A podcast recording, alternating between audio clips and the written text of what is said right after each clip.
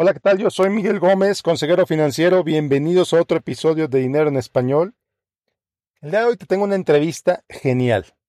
Una entrevista buenísima. No sé que eso lo digo en casi todos los episodios.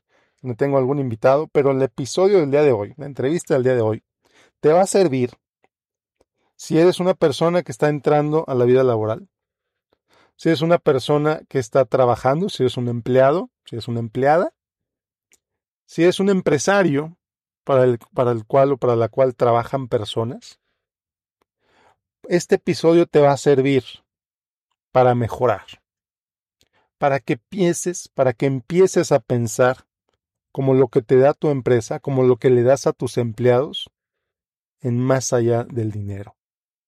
Estoy hablando del salario emocional. Y qué mejor de hablar de salario emocional que con la creadora del barómetro del salario emocional, Marisa Erizundia.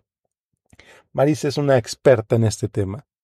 Y en, en la entrevista nos habla, nos platica sobre los factores que los empleados, que la gente valora de su trabajo más allá del dinero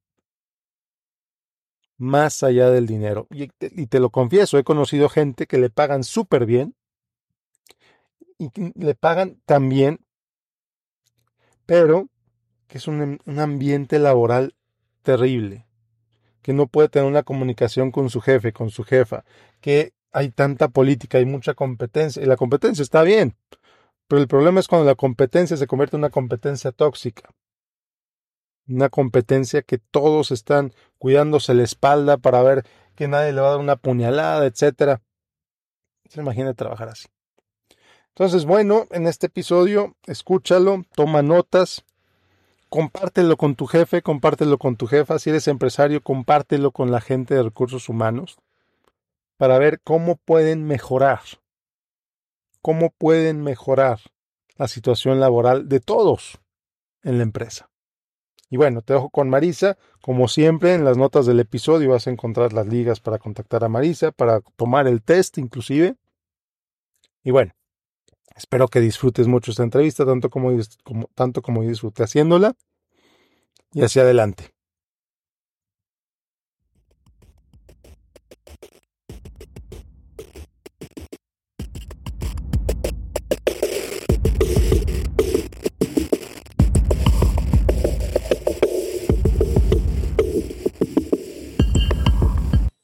Bienvenida Marisa, ¿qué tal?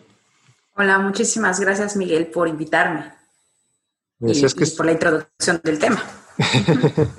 Decías que estás en Madrid. Sí, sí, sí, estoy en Madrid, soy mexicana, eh, pero y he estado trabajando y viviendo por varias partes del mundo, pero ahora desde hace 15 años me encuentro en Madrid. Decías también, tienes experiencia en en, varias instituciones globales. Eh, Marisa es muy, muy humilde, no, no es alguien que le gusta presumir, pero platícanos en, qué instituciones trabajaste y qué hacías ahí. Sí, mira, trabajé en, en, Yo toda mi vida, mis estudios se han dedicado a todo lo que es psicología laboral, ¿no? Mm. O sea, todas la, toda las partes emocionales y psicológicas que suceden en el trabajo. Y a partir de ello, o sea, de ahí hice mi, mi carrera, mi maestría, etcétera, y he trabajado en, Naciones Unidas, en la FAO, en la Food and Agriculture Organization, en el Banco Mundial, en toda la introducción del sistema dual en ciertos sectores de México, como el sector turístico, y también he trabajado también en el sector de lujo, que es Montblanc International. Y a partir de ello ya me hice independiente y me, a todo, y me he dedicado a lo que es la consultoría de formación y desarrollo de equipos y ayudar a las empresas a, hacer los procesos de cambio, a, crear, bueno, a gestionar los procesos de cambio. Y eh, dentro de esto, en toda mi experiencia, yo siempre me he dado cuenta de, o sea, como que siempre yo veía que las personas trabajaban por algo más que el dinero, ¿no? Y este algo más era como la fuerza como invisible que movía todo lo que, todas sus decisiones o mueve todo lo que hacen, su relación con el trabajo, es todo lo que cambia. Y entonces empecé a, preguntar, eh, ¿por qué trabajas? O sea, ¿por qué trabajamos? ¿No? Si quitamos el factor dinero, ¿no? Eh, de la ecuación, ¿con qué nos quedamos? Y esta pregunta hizo que empezáramos una investigación bastante profunda con grupos enfoque, con entrevistas, con grupos piloto, etcétera, que fue lo que nos determinó lo que es el salario emocional, ¿no? Entonces, los salarios emocionales, el salario emocional son como todos los beneficios que podemos percibir del trabajo que no son económicos. Tremendo, tremendo. Y antes de continuar con eso, dijiste dos cosas que, me, me, hicieron ruido en la cabeza. Una es, mencionaste sistema dual y mencionaste gestión del cambio. ¿Qué es, el sistema dual? El sistema dual es, bueno, en, en, Inglaterra es muy conocido y en Alemania también es muy conocido. Eh, y es, eh, se trató de introducir en México porque en hay muchas profesiones que, por ejemplo, en el sector hotelero, es yo creo que lo más fácil de entender. La gente empieza como bellboy, ¿no? Y muchos de estos se, se siguen trabajando, llegan muchas veces hasta ser gerentes del hotel, pero no tienen ningún estudio que lo apoye más que su propia experiencia, ¿no? Entonces, el sistema dual lo que hace es, aceptar toda esta experiencia, ¿no? Y, eh, y como eh, profesionalizarla, ¿sí? Hacerles, darles un título de esta experiencia para que estas personas puedan agarrar este título y, e ir a, otro, a otra industria o a otro hotel o hasta otro país. ¿no? Qué interesante. Qué interesante. Luego la gestión del cambio en época de pandemia yo creo que viene genial. Yo, yo tengo un entendimiento muy básico de la gestión del cambio. ¿Nos puedes explicar qué es la gestión del cambio? Sí. Eh, muchas veces cuando las empresas eh, cambian de estrategia gracias a, la, necesidades puntuales o por cambios de management o porque simplemente necesitan eh, o cambian de producto o servicios, se tiene que hacer una reestructuración de, todo, desde sus procesos hasta de sus servicios, hasta su manera de gestionar o management. Y para esto necesitan a las personas, ¿no? Y porque la, es muy fácil en teoría, en teoría en papel, tú crees que todo va a manejar perfectamente, pero hay muchísima resistencia al cambio, hay muchísima resistencia a que la gente crea en este cambio, a que la gente apoye estas estrategias, eh, a que la gente eh, utilice, o sea, sea lo suficientemente flexible para, eh, para apoyar estas iniciativas. Y esto es a, lo que nosotros hacemos, o sea, es como un poco crear mecanismos de escucha, crear mecanismos de comunicación para que todos este, se haya una alineación de de la estrategia, de lo que la empresa comunica hacia afuera y lo que se vive adentro de una organización.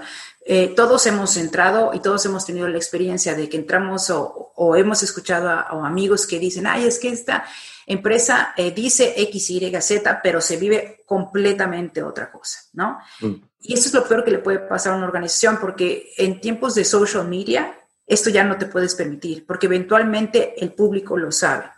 Entonces, lo que nosotros trabajamos es que todos estos tres factores estén alineados para que se, lo, que, lo que se comunica hacia adentro eh, vaya alineado con lo que se comunica hacia afuera y con lo que la estrategia quiere perseguir, ¿no?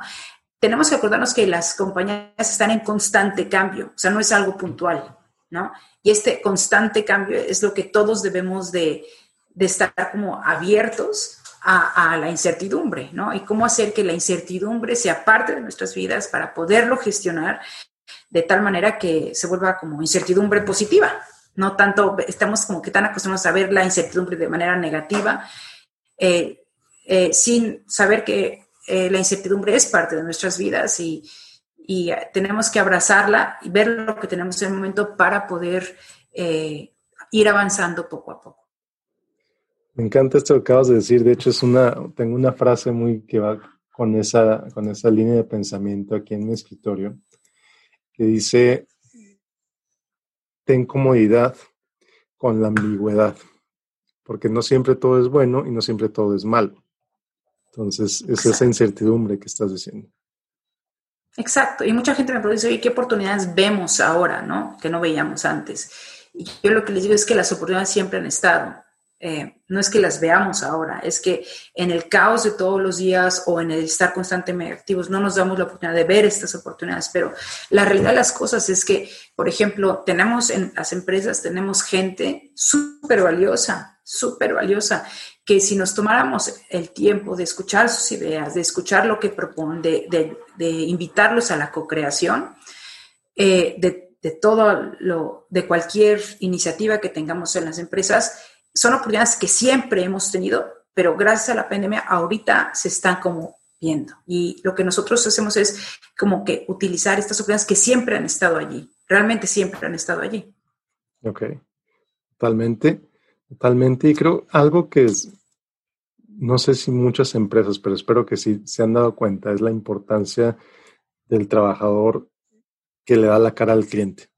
E, ese frontline, el, el, que está hasta abajo del tótem organizacional, al final de cuentas es lo que, lo que es la cara de la empresa hacia los clientes, ¿no? Hoy en día, todos, todos, todos, o sea, el frontline, la persona de, o sea, es, es, obviamente un agente importantísimo, ¿no? Sobre todo para cualquier marca. Eh, pero hay, hay otras, hay muchísimas empresas que, que como marca eh, tal vez no son tan, tan enfrentadas al cliente, pero que cualquier persona, cualquier empleado tiene amigos, tiene familia, tiene contactos.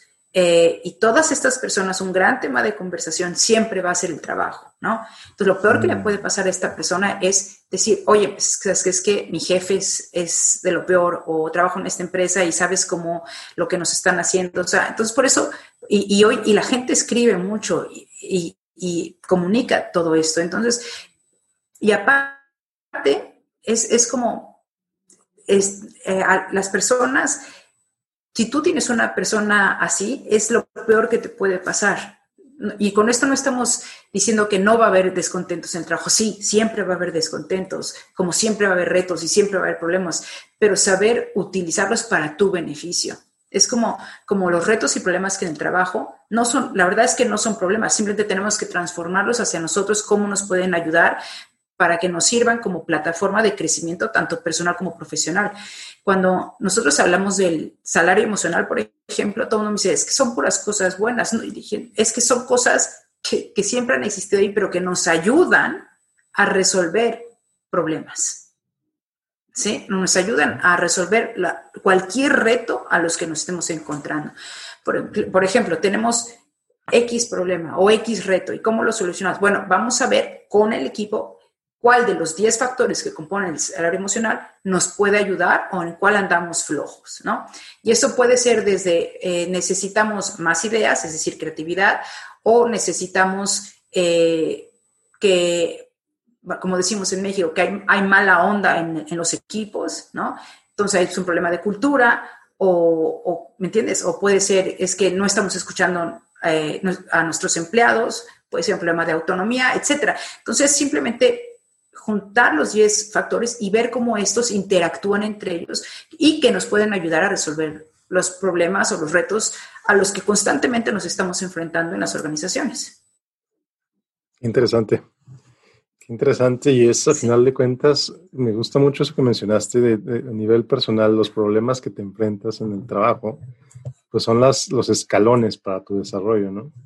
O pueden ser factor de queja, mucha gente se la pasa quejando y no sale de ahí. ¿Y qué pasa? No sale de ahí de la queja y no sale de esa posición hasta que se cambie de trabajo y a lo mejor hacer el mismo trabajo, ¿no? Exacto, y, y o sea, nuestra investigación nos dijo que mucha gente eh, empieza a reconocer lo que tenía en el trabajo cuando ya lo perdió. Mm. ¿Sí? Empieza a decir, bueno, pues que la verdad mi trabajo no era tan malo, mis compañeros no eran tan malos, o mi jefe no era tan malo, o sea, el feedback que me dio realmente tenía razón, ¿no? Eh, y es eso, es, es, lo que nosotros intentamos con el salario emocional, es, es que la gente cualquier decisión que tome sean decisiones conscientes, ¿no? Y que no vayan decisiones desde el enojo o la furia o la desesperación, sino que, que sean capaces de reconocer lo que tienen y decir, mira, ya que tengo esto, ¿qué es lo que puedo yo gestionar? ¿Cuál es mi responsabilidad? ¿Cuál es, eh, si, si, es responsabilidad de, de mi jefe, ¿cómo puedo yo comunicarle esta necesidad o cómo puede mi jefe abrir la plataforma para esto y cuál es la responsabilidad de la organización? Es lo que llaman la responsabilidad compartida en el salario mm. emocional. No es solamente de uno, ni es responsabilidad del jefe, ni es responsabilidad de recursos humanos, ni es de la organización. Todos tienen una parte de la responsabilidad. Claro, totalmente. Y, lo que nosotros queremos es que, el, empleado o el trabajador ya no sea víctima, ¿no? Ya deje su rol de víctima y, empiece el rol de, de proactivo, de empezar a gestionar qué es lo que puedes hacer con tus capacidades, qué es lo que puedes hacer con tus conocimientos y, y, también el rol del líder también cambia. Ya no es aquel que indica a todo el mundo lo que tienes que hacer, sino es como un habilitador de, de, estas conversaciones y de saber gestionar todas estas fortalezas para el beneficio de todos. Es como un, un más, eh, más de colaboración. Y eso es lo que es el futuro del trabajo. El futuro del trabajo nos lleva hacia allí. Eh, y, hoy en día, a las, las, compañías que hemos hablado, nos, nos dijeron, es que lo, que ha cambiado, yo antes tenía una reunión eh, con todo el equipo, la tenía una vez cada tres meses, ahora lo tengo una vez cada mes. ¿Por qué? Porque me doy cuenta que esta comunicación es la que me está enriqueciendo, me está dando las soluciones hacia dónde debo de ir. O sea, el, el jefe o líder que sabe todo es, es del ayer, realmente es del ayer. Muy bien, entonces pasamos de la imposición a la colaboración. ¿Sí? sí ¿Entendí bien? Sí, totalmente. ¿Qué otros cambios ves que están sucediendo o deberían estar sucediendo? Em, eh, bueno, ese es el, primero, o sea, que, que, que, las, también los líderes, también, también es, creo que todos nosotros tenemos que tomar nuestro rol o la percepción o la, la conciencia sistémica del asunto, que todo lo que nosotros hacemos, seamos como empleados o jefes, todo, todo, todo, todo, todo, todo va a tener un impacto a alguien o a algo, ¿sí? Entonces, si tú no, no estás contento con tu trabajo, vas a hacer algo que va a tener un impacto con un cliente, que tal vez va a tener un impacto con su familia, que tal vez va a tener un impacto con, con su comunidad, eventualmente con la sociedad.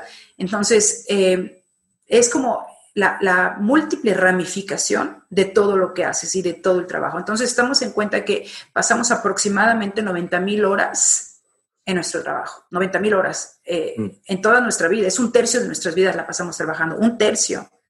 Eh, si tú comparas, si tú tienes un pastel y comparas el tiempo que tú pasas trabajando con el tiempo que tú pasas, eh, por ejemplo, con amigos o con familia, el tiempo del trabajo es muchísimo.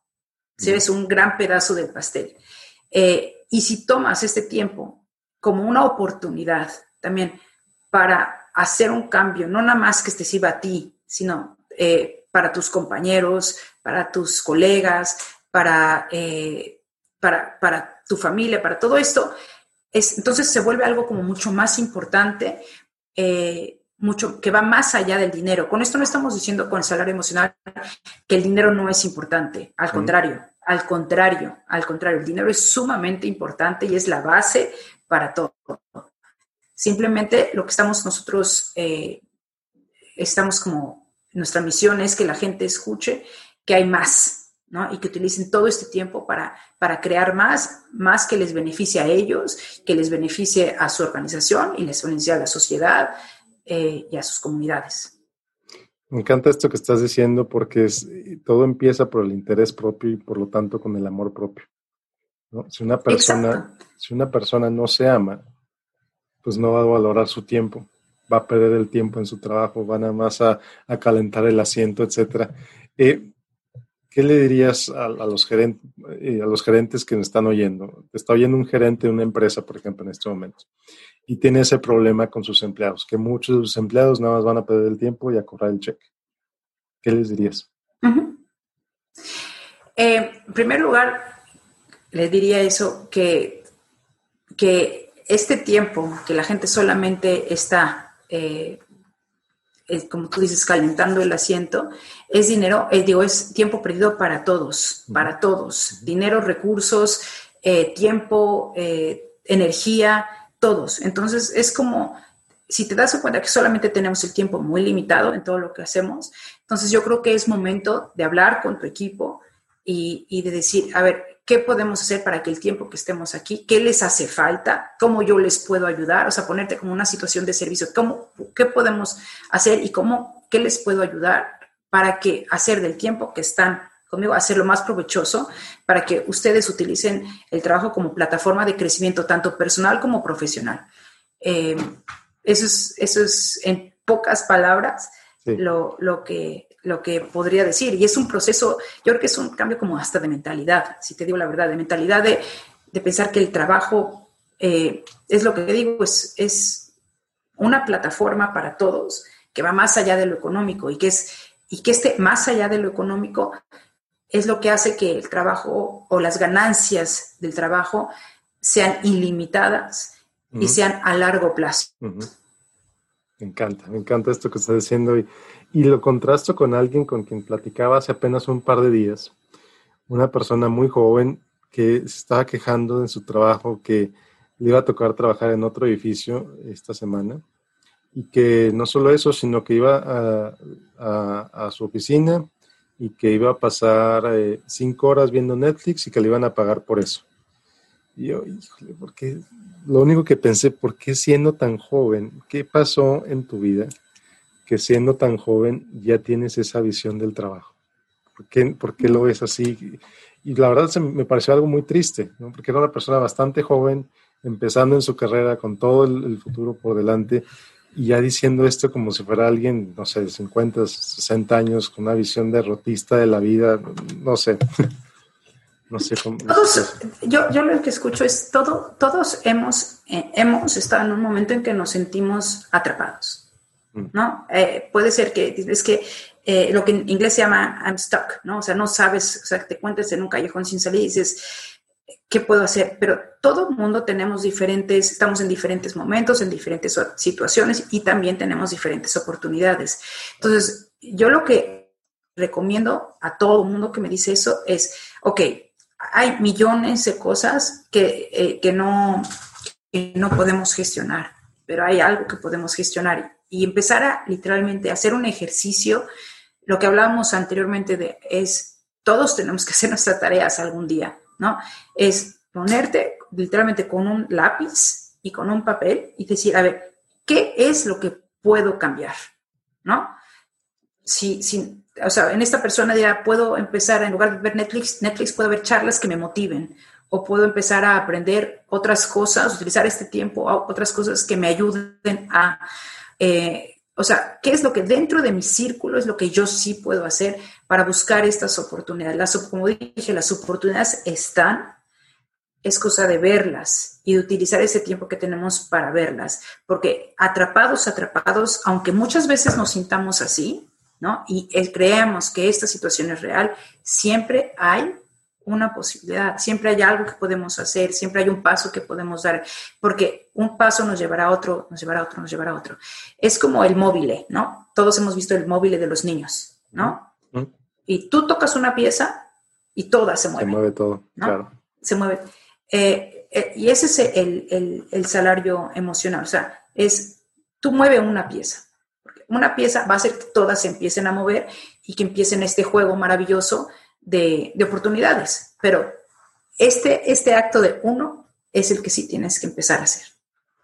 Me encanta esto, que me encanta toda esta plática.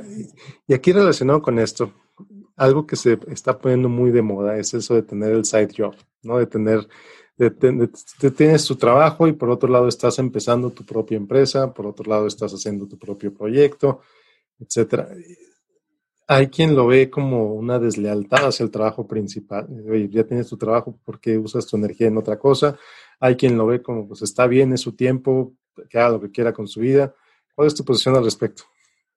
Yo, obviamente, mientras cumple, todos, todos tenemos una cierta responsabilidad en el trabajo y yo creo que todos debemos de, de, cumplir para lo que nos, nos, bueno, el contrato que hicimos para que nos paguen pero también todos tenemos la libertad de hacer eh, lo, que, lo que deseemos en nuestro tiempo libre. Entonces, si tengo mi proyecto personal y mi proyecto personal me ayuda a mí a, a tener una mejor, eh, a sentirme mejor o, o, tener otros proyectos, ¿por qué no? Acordémonos que muchos de estos proyectos la ganancia es puramente emocional, ¿no? Muchos, muchos de esos proyectos, ¿por qué les vamos a decir que no?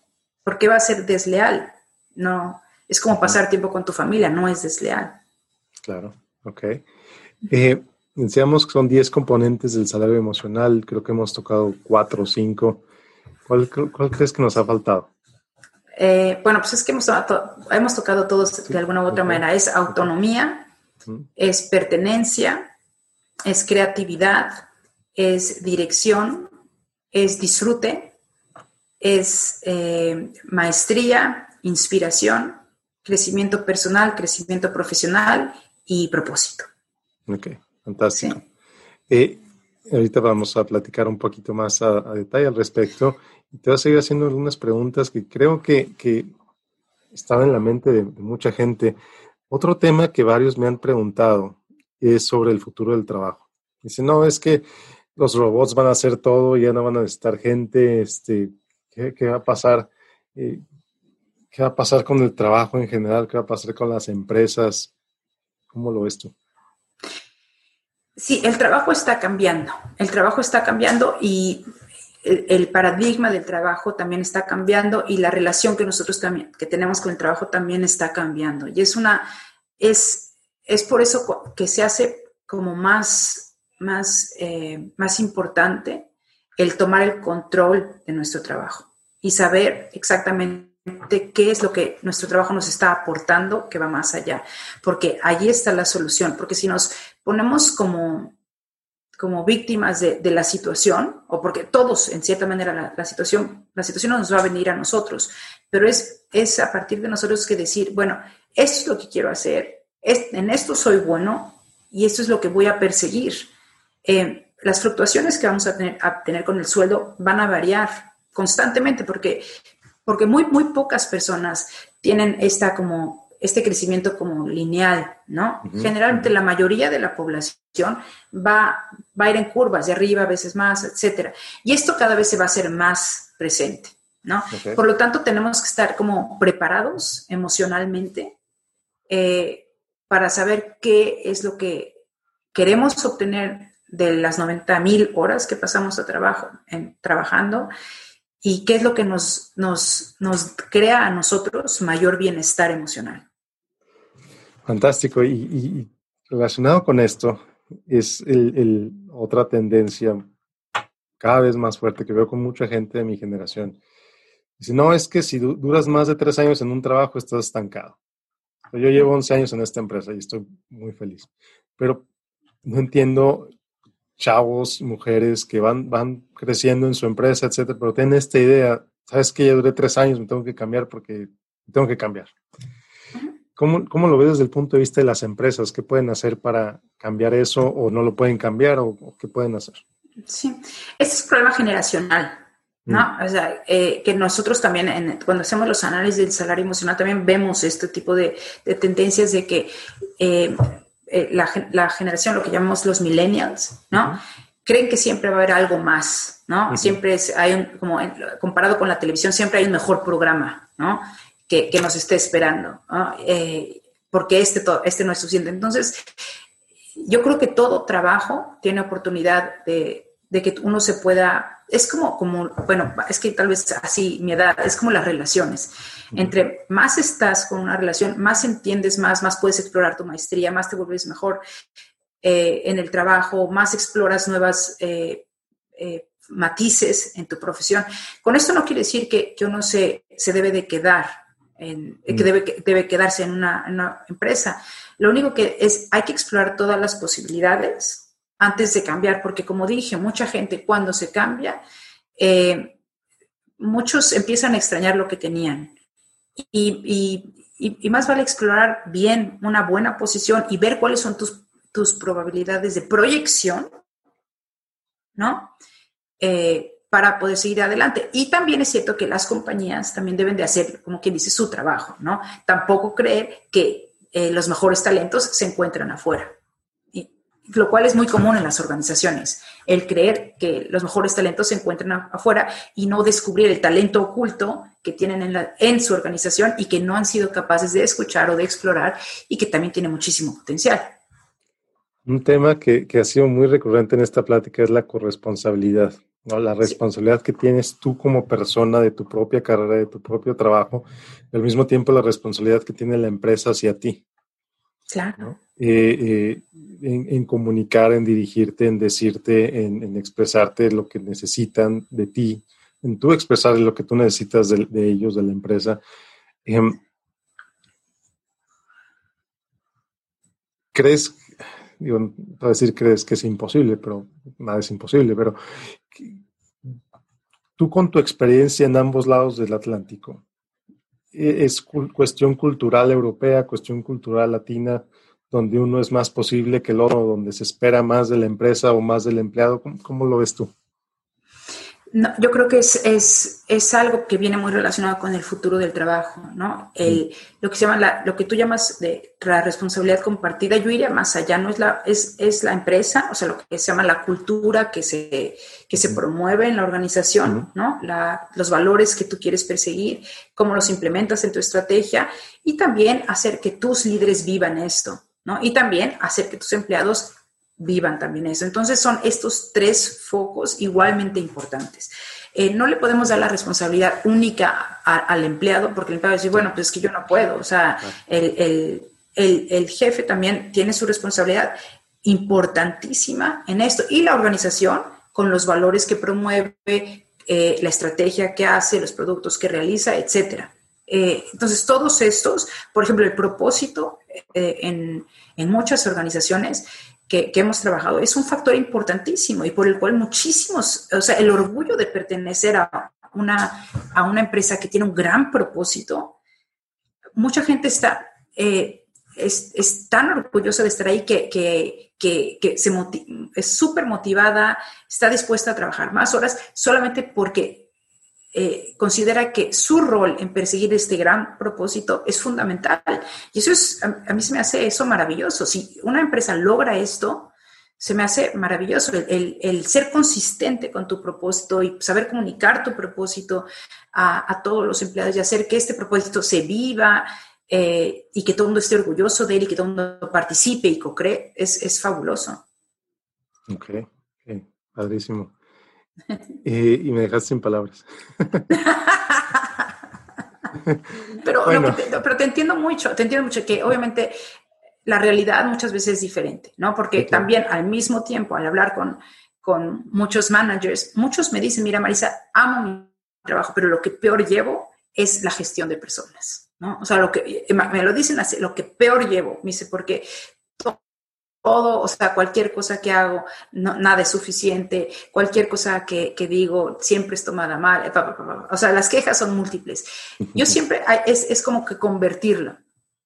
Es, es, al contrario, es, un es el trabajo de las múltiples posibilidades, ¿no? Es todo esto que tú dices que no es una oportunidad para tú también crecer, ¿no? Para tú también saber comunicar, para tú saber escuchar el feedback. Estamos como que tan acostumbrados a, no escuchar feedback, a no, a que todo lo que nos, nos, nos dicen eh, o como que tenemos que mejorar, eh, lo, lo, tomamos como un personal, pero realmente es un, es un regalo. Eh, y fomentar esto también es bien importante, fomentar la, que, que todo lo que nos dicen es como una grandísima oportunidad, pero tanto empleado como, como manager, o sea, si tú tienes esa sensación que, que tu peor tarea de tu trabajo es la gestión de personas, yo diría, bueno, tal vez es, es hora de que tomes este problema como un reto para ver qué puedes mejorar tú, para ver cómo puedes crecer tú profesionalmente. Claro, claro. Fantástico. Yo creo que esta plática está siendo una clase de management, de liderazgo, me encanta. No, no sabes, está, estoy feliz con esta plática. Y muchas gracias, Marisa. Eh, entonces, nos acabas de decir que algunos consejos bien claros si alguien quiere ser un mejor gerente. Ahora, ¿qué le dirías al, al que es el dueño de la empresa que quiere que su empresa sea mejor? Digo, hay muchísimas dimensiones, hay muchísimas cosas que habría que ver, pero ¿por dónde tiene que empezar el dueño de una empresa para mejorarla? ¿Qué es lo primero que deberían hacer? A ver, yo, em, a ver, este es un ejercicio muy fácil, ¿no? Y lo voy a súper, súper, súper simplificar. Pero yo pondría, eh, me pondría como un espejo y pondría los 10 factores del salario emocional y pondría cómo a nivel empresa, cómo, me, cómo yo me califico en estos 10 factores. O sea, en autonomía, mi gente, ¿qué, tan, qué tanto, qué tan autónoma es en su pertenencia? Y pongo yo un 9, un 10, eh, de en cada uno, ¿no? Y, y si soy muy honesta, veré que siempre hay algunos, a siempre, cualquier compañía siempre tiene algo, algo que festejar, ¿no? O sea, lo que yo llamo la firma emocional, ¿no? Eh, de la empresa. Y siempre habrá cosas donde yo estaría más, eh, que hay oportunidades para, para, para, para, seguir adelante. Y es donde yo empezaría. Yo empezaría a ponerme uno, a, uno, a, no creer que estoy bien o que estoy, que I made it, que yo estoy fantástico. Porque si estás en ese punto, eh, es momento de, de, ir al punto número uno. o sea, nunca creas que estás bien, ¿no? Eh, es como a cualquier startup le dicen, nunca te, enamores de, tu gestión, ¿no? Nunca te enamores de tu producto, también digo, nunca te enamores de tu gestión, porque toda gestión es defectuosa, ¿no? Porque es, así, somos humanos. Eh, y siempre hay puntos a mejorar. Entonces yo sí diría a todo el mundo eso, califícate tú, y califícate tú con tu equipo y abre mesas de, abre, abre mesas de, empieza una comunicación activa donde haya representantes de todo, con diferentes opiniones para que te, para, empieza un sistema de co-creación, ¿no? Y empieza a tocar el móvil. ¿Cuál es la primera pieza que puedes mover? Porque eso te va a ayudar a, a empezar la rueda del cambio. Me encanta porque es, es otra vez, es la, la coparticipación, la corresponsabilidad, la co-creación, la colaboración de todos, no es imposición. Si, impones, yo creo que el que queda mal eres tú, ¿no? El que trata de imponer. Y es poner tu ego al lado, ¿no? Y, poner tu, y eso es bien difícil a veces, poner tu ego al lado y poner el, y darle a, a los demás el micrófono, a los demás la plataforma, a los demás el escenario. La capacidad de decir no sé, ¿no? Exacto. Que es fácil, la verdad es que es, fácil, pero, pero no es tan fácil. Claro, muy bien. Sí.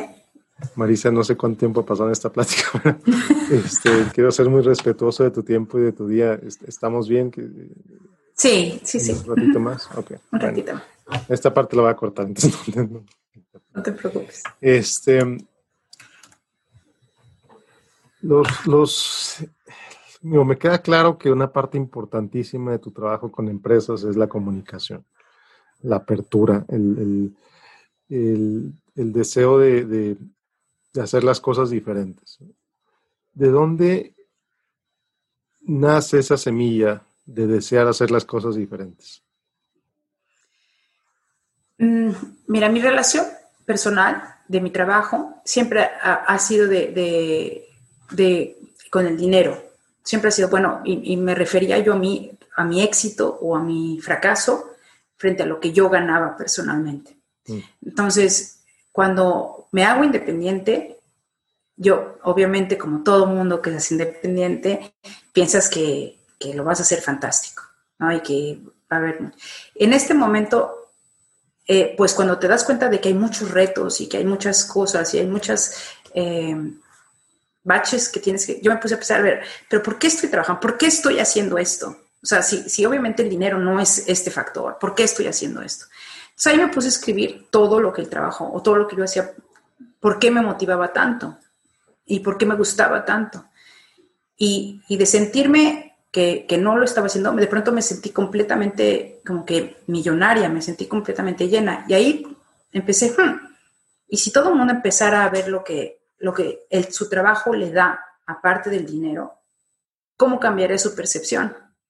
Y, de esta pregunta se hizo una investigación, de esta investigación se hizo focus, se hace el proceso académico, que es lo que hace, eh, que es el nacimiento del parómetro de, salario emocional, que es, nace de, una necesidad propia de, de que la gente reconozca todos aquellos aspectos que percibe del trabajo y que no lo vean como, eh, como sustituto al salario económico, sino como lo vean como parte añadida y cómo esta parte añadida hace que el salario económico incremente.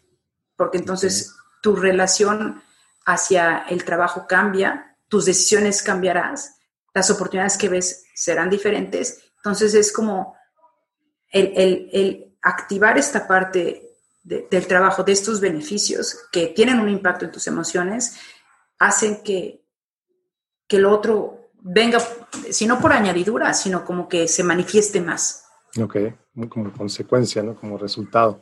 Sí. Eh, entonces, veo que el, trabajo, hacer este trabajo consciente del, salario emocional, te lleva a una mayor lealtad hacia tu trabajo, te lleva a un mayor compromiso hacia tu trabajo, eh, o hacia, hacia ti como persona, me imagino también como, lleva como consecuencia un mayor amor propio, que viene por segunda vez en esta plática. O sea, una vez que te das cuenta del valor que le estás generando al mundo, entonces te comprometes en generar más valor hacia el mundo, ¿no? En generar un cambio mayor, en generar un impacto mayor. Y como quieres generar un impacto mayor, entonces, como consecuencia, o no sé qué viene primero, el huevo o la gallina, te amas más y estás dispuesto a hacer más cosas. Te pones, dirían en México, te pones la camiseta mejor. ¿Va por ahí o no? Sí, va dos cosas. Eh, que tú como, eh, como tú, tú como persona empiezas a, valorar aquellas cosas que no veías antes, ¿no? Mm. Por ejemplo, empiezas a, a mm, a, por ejemplo, a tal vez pláticas que tenías con tus compañeros, las empiezas a ver con otros ojos porque empiezas a ver, ay, qué buena perspectiva, me ha inspirado hoy, ¿no? O en crecimiento personal, bueno, eh, voy, a, voy a saludar, voy a ser más amable, voy a ayudar a mis compañeros, ¿no? Entonces, empieza a tener más conciencia de todos estos múltiples y pequeñísimos momentos que están constantemente alimentando nuestras emociones. Eso como número uno como número dos, te hace consciente cómo tú afectas el salario emocional de los demás y cómo, y, cuando tomas este factor hacia la organización, desde esta perspectiva, tú también te haces como, tú creas eh, una plataforma en donde todos tus empleados puedan crecer personal y profesionalmente, que eventualmente te, dará beneficios a ti y a todos. Ese es lo que yo llamo el aspecto sistémico de todo. No, no se trata de ponerme la camiseta, porque cuando hablamos de poner la camiseta, habla como un único beneficio o el único beneficiario, la empresa. Y no, no es así. La verdad es que todos, el, todos al, hacer esto tendrán una, un beneficio. Y es, es el reconocer este beneficio que todos tienen. Ok, ok. Sí. Padrísimo. Sí. Marisa, si una empresa te quiere contratar, ¿qué tiene que hacer? ¿Por dónde empieza? Ir bueno, obviamente me pueden escribir un correo a marisa arroba eh, emotional eh, salary.com o visitar nuestra página web www.emotional-salary.com. Okay. Donde estamos para su servicio siempre. Y donde tenemos también muchos, muchos recursos gratis eh, para todo el mundo que pueden utilizarlos ya. O sea, constantemente estamos dando recursos gratis para todo el mundo, para al menos empezar con este trabajo, porque más que es para nosotros una misión el transformar el trabajo, el transformar donde todos crezcan. Sí, me encanta, me, parece una misión eh, fantástica creo que cómo cambiaría el mundo si, vamos a decir, el 10% de las empresas trabajaran bajo esta mentalidad el 20%, el 30%, todas las empresas, sería una, una visión muy interesante porque es, es el, pues todo lo que has dicho todo este rato, ¿no? Toda la, la, la, la consecuencia de tus acciones, de pronto las empiezas a ver en toda tu comunidad, la consecuencia de la empresa. A lo mejor productos dejarían de venderse, servicios dejarían de ofrecerse a cambio de ofrecerse otros más beneficiosos, ¿no? Para la comunidad misma.